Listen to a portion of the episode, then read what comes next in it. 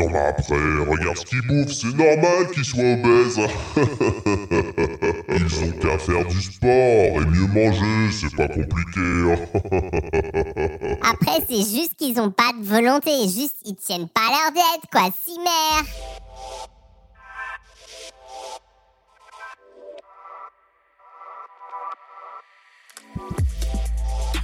Hello, c'est Charles Brumeau, diététicien. Bienvenue à Dans la Poire Express, le petit frère de Dans la Poire, le podcast pour mieux manger du cœur à l'assiette et le premier podcast francophone sur tout ce qui est nutrition et psychonutrition. Alors, le 4 mars, c'est la journée mondiale de l'obésité. C'est donc l'occasion de vous sensibiliser sur cette maladie multifactorielle qui concerne donc les gros et les grosses, puisque ce n'est pas une insulte, je vous le rappelle. Une maladie qui touche en France 8 millions de personnes, soit environ, soit environ 17% de la population selon nos chiffres à nous en France, même si l'OMS, l'Organisation mondiale de la santé, évoque plutôt le chiffre de 22%, soit presque un quart de la population. L'obésité, aujourd'hui en tout cas, est déterminée par l'IMC, l'indice de masse corporelle, qui est en gros la taille divisée par le poids au carré. Donc là, on a des bornes, on en a quatre. Entre 25 et 29,9 kg par mètre carré, on dit que la personne est en surpoids. En dessous, on dit qu'elle est en normalité pondérale. Entre 30 et 34,9 km par mètre carré, il s'agit d'obésité modérée. Entre 35 et 39,9 obésité sévère, plus de 40 kilos par mètre carré, on parle d'obésité massive. Alors je reviendrai dans un épisode de Dans la poire sur ce fameux indicateur d'IMC hein, qui est un peu à prendre avec des pincettes, notamment parce qu'il ne distingue pas selon la répartition des masses, hein, notamment la masse musculaire, parce que dans ce cas, eh bien les troisièmes lignes de l'équipe de France de rugby que je salue pour leur match héroïque de samedi dernier en Irlande, eh bien ils seraient tous obèses, ce qui n'est pas le cas du tout.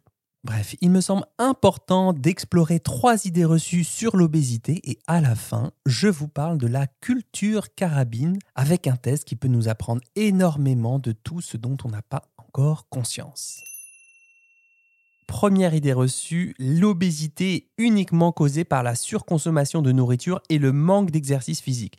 Alors ça, c'est vraiment ce qu'on entend très souvent en mode à un moment donné, faut qu'il mange mieux et qu'il se bouge. Y a pas de secret, c'est quand même pas compliqué.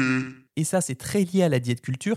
Et c'est pas seulement le discours médiatique, hein, c'est souvent le discours ben, de certains coachs sportifs, mais aussi de certains médecins nutritionnistes, voire aussi dans la profession de diététicien, diététicienne. En réalité, l'obésité peut être due à de nombreux facteurs, notamment la génétique, les troubles hormonaux, les médicaments, le stress, le manque de sommeil et la maladie. Alors ça, c'est vrai que c'est une phrase un peu bateau, un peu généraliste pour euh, noyer le poisson, qu'on entend souvent, euh, notamment sur les réseaux sociaux, même si elle est vraie. Et moi, j'aime bien creuser un petit peu, notamment en tant que journaliste. Alors par exemple, sur le facteur héréditaire, l'obésité chez les enfants serait héritée des parents pour 35 à 40 estiment euh, des chercheurs de l'université du Sussex et d'autres études, notamment celles synthétisées par euh, l'INSERM portant sur 100 000 personnes, expliquent que si l'un des deux parents est obèse, il y a 40% de risque de développer également une obésité et ce pourcentage peut atteindre jusqu'à 80% lorsque nos deux parents sont obèses. Il y a également des variations génétiques qui peuvent influencer la façon dont notre corps stocke l'énergie, en particulier euh, la graisse. Par exemple, certaines personnes peuvent avoir des gènes qui favorisent le stockage de graisse dans certaines zones du corps, comme l'abdomen, ce qui peut augmenter le risque d'obésité. Citons aussi l'usage de médicaments comme certaines classes d'antidépresseurs, je pense aux inhibiteurs sélectifs de la recapture de la sérotonine ISRS, les inhibiteurs euh, de la recapture de la sérotonine noradrénaline également. Il y a aussi les corticostéroïdes qui peuvent entraîner une augmentation de l'appétit, une rétention d'eau. Euh, certains antipsychotiques également, les contraceptifs hormonaux bien entendu, puisque certaines pilules peuvent affecter les niveaux d'hormones sexuelles et la distribution des graisses corporelles. Pour les maladies de mémoire, il y a aussi le syndrome de Cushing euh, qui est causé par un excès de cortisol dans le corps et qui peut également induire une prise de poids notamment au niveau du visage, de l'abdomen et du haut du dos, si mes souvenirs sont bons. Voilà, je ne creuse pas toutes les pistes mentionnées euh, juste avant, mais rien qu'avec la génétique et la prise de certains médicaments, eh bien, l'idée reçue de ben, faut juste manger moins, mieux et se bouger plus a beaucoup de plomb dans l'aile. Deuxième idée reçue sur l'obésité, les personnes obèses sont paresseuses et manquent de volonté.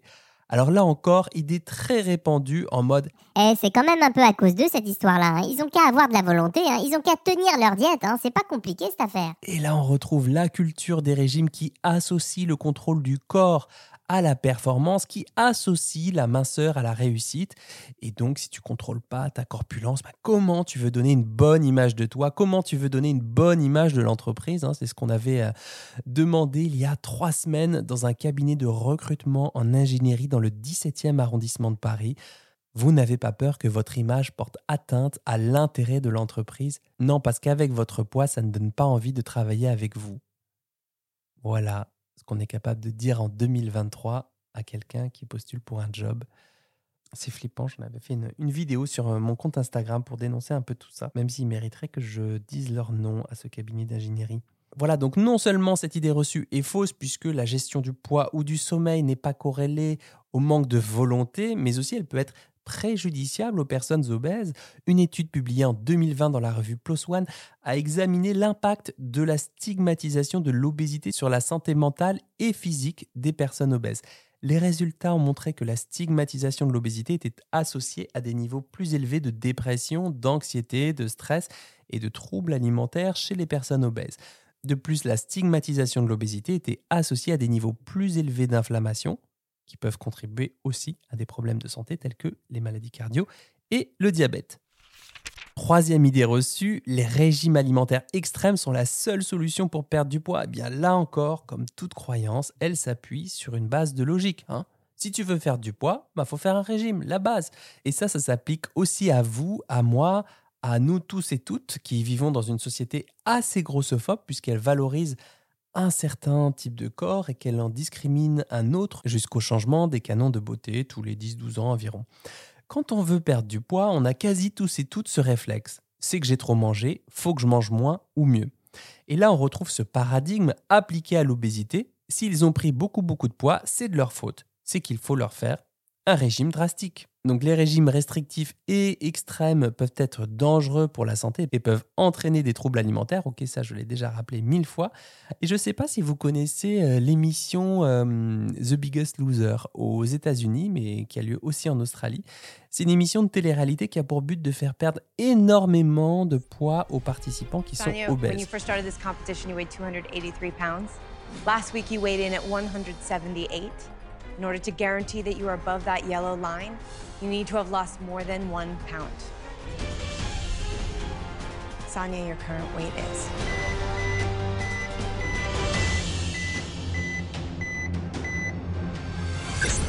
Yes.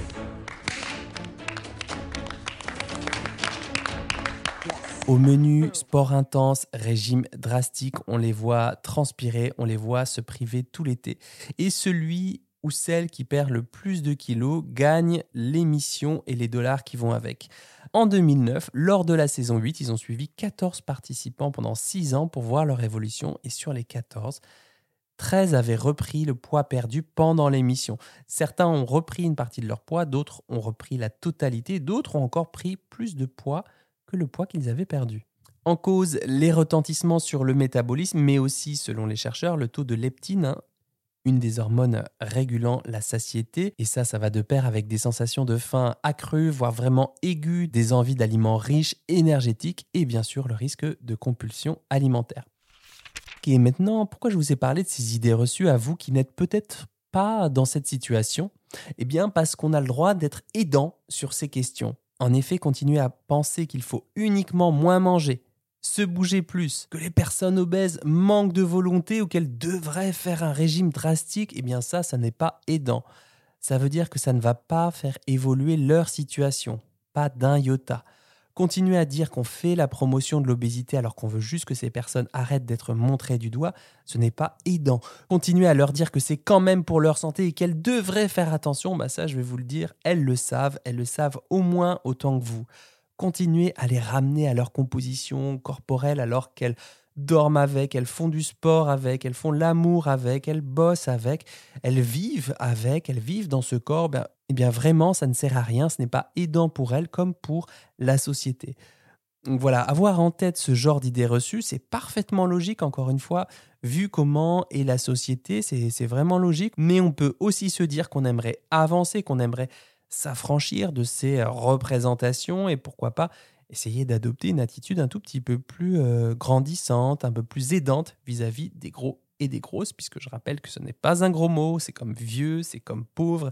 N'en déplaise à celles et ceux qui font la cover de Novlangue Magazine pour mieux enterrer la violence de notre société capitaliste, mais vous êtes quand même certains et certaines à la percevoir, j'en suis sûr. Donc voilà peut-être une attitude plus aidante en commençant par se renseigner sur cette maladie plutôt que de continuer à colporter les mêmes infos depuis 30 ans.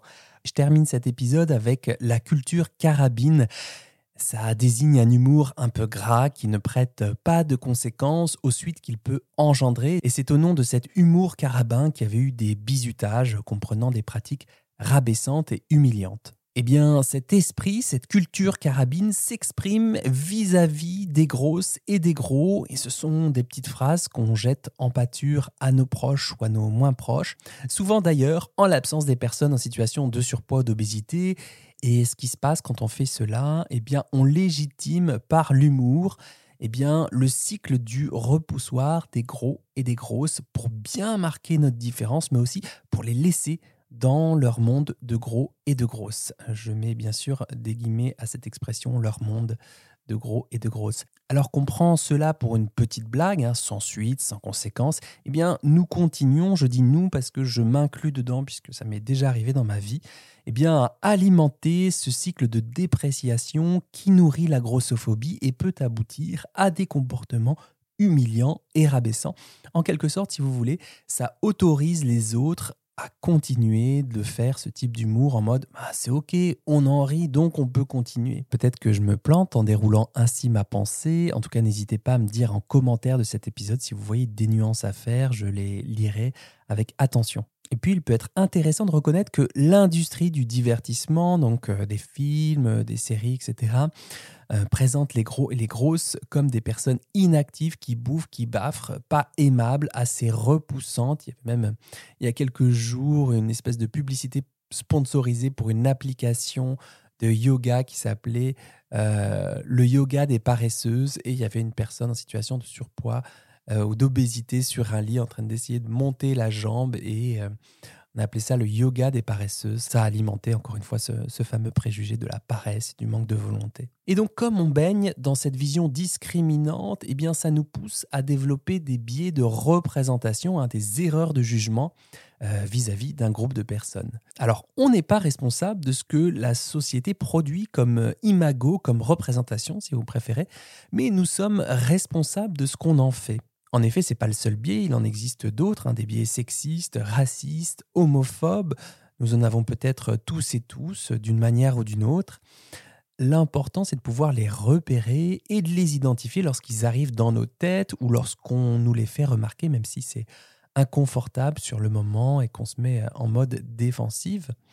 Alors, à titre indicatif, je vous mets en lien de cet épisode le test d'association implicite qui est tiré du Implicit Project, euh, qui a été fondé par des chercheurs de l'université de Harvard et de Washington, qui permet d'explorer nos attitudes et ou nos croyances implicites et surtout toutes celles qu'on n'est pas capable d'exprimer parce qu'on n'en a tout simplement pas encore conscience. Voilà, c'est un test qui dure 10 minutes, donc peut-être prenez un petit moment pour le faire. Il y en a d'autres aussi. Euh, il y a la question des représentations sur l'âge ou les personnes racisées.